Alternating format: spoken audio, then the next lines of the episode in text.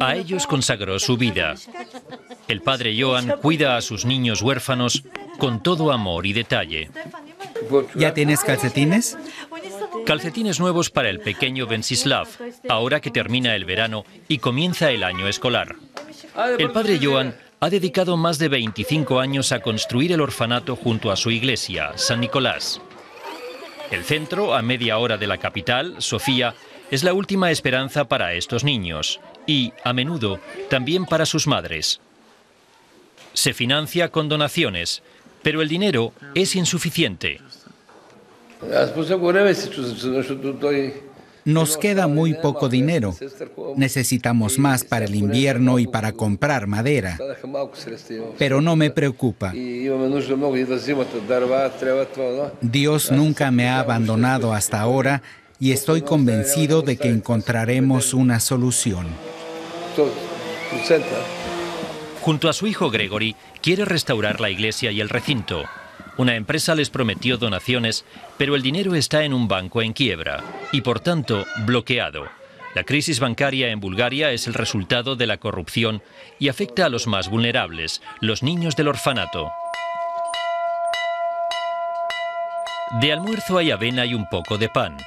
El Estado aporta apenas 18 euros por niño al mes. El padre Joan hace todo lo que puede, incluso da de comer a bebés como el de Greta Angelova, una joven madre de 21 años, abandonada durante mucho tiempo a su suerte.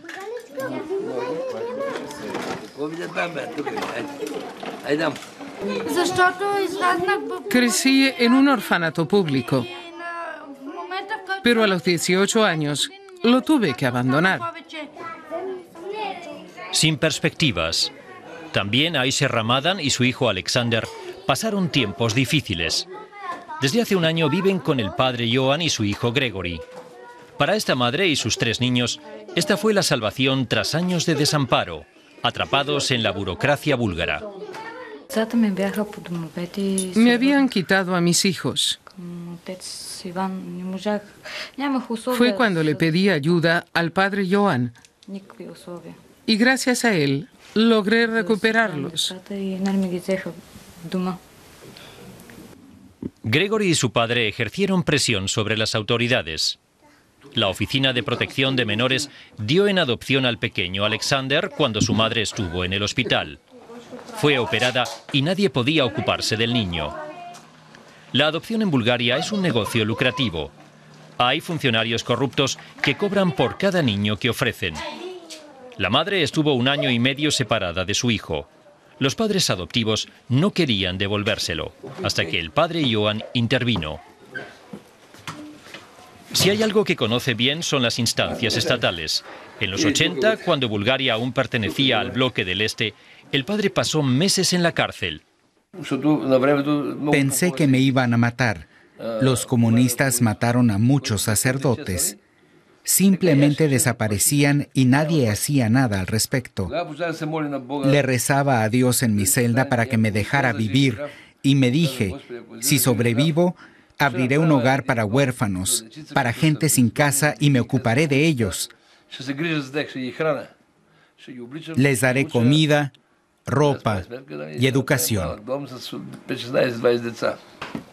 El padre Joan ayuda ya a 280 personas. Muy cerca compró una granja para que en el futuro pudieran autoabastecerse. Pero los terrenos son ahora mucho más caros y el orfanato ya no los puede pagar. Es la ley del más fuerte, como en la selva. Así funciona Bulgaria.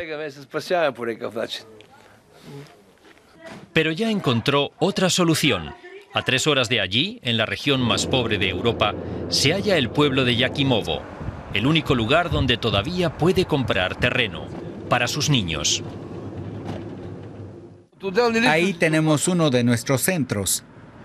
Y allá otro. Y otro. El padre Joan compra casas deshabitadas en esta región de Bulgaria, dejada de la mano de Dios, donde ya nadie quiere vivir. Aquí, los niños y madres tienen su nuevo hogar, el hogar San Nicolás. El sueño del padre Joan es que algún día estos pequeños puedan llevar las riendas de su vida.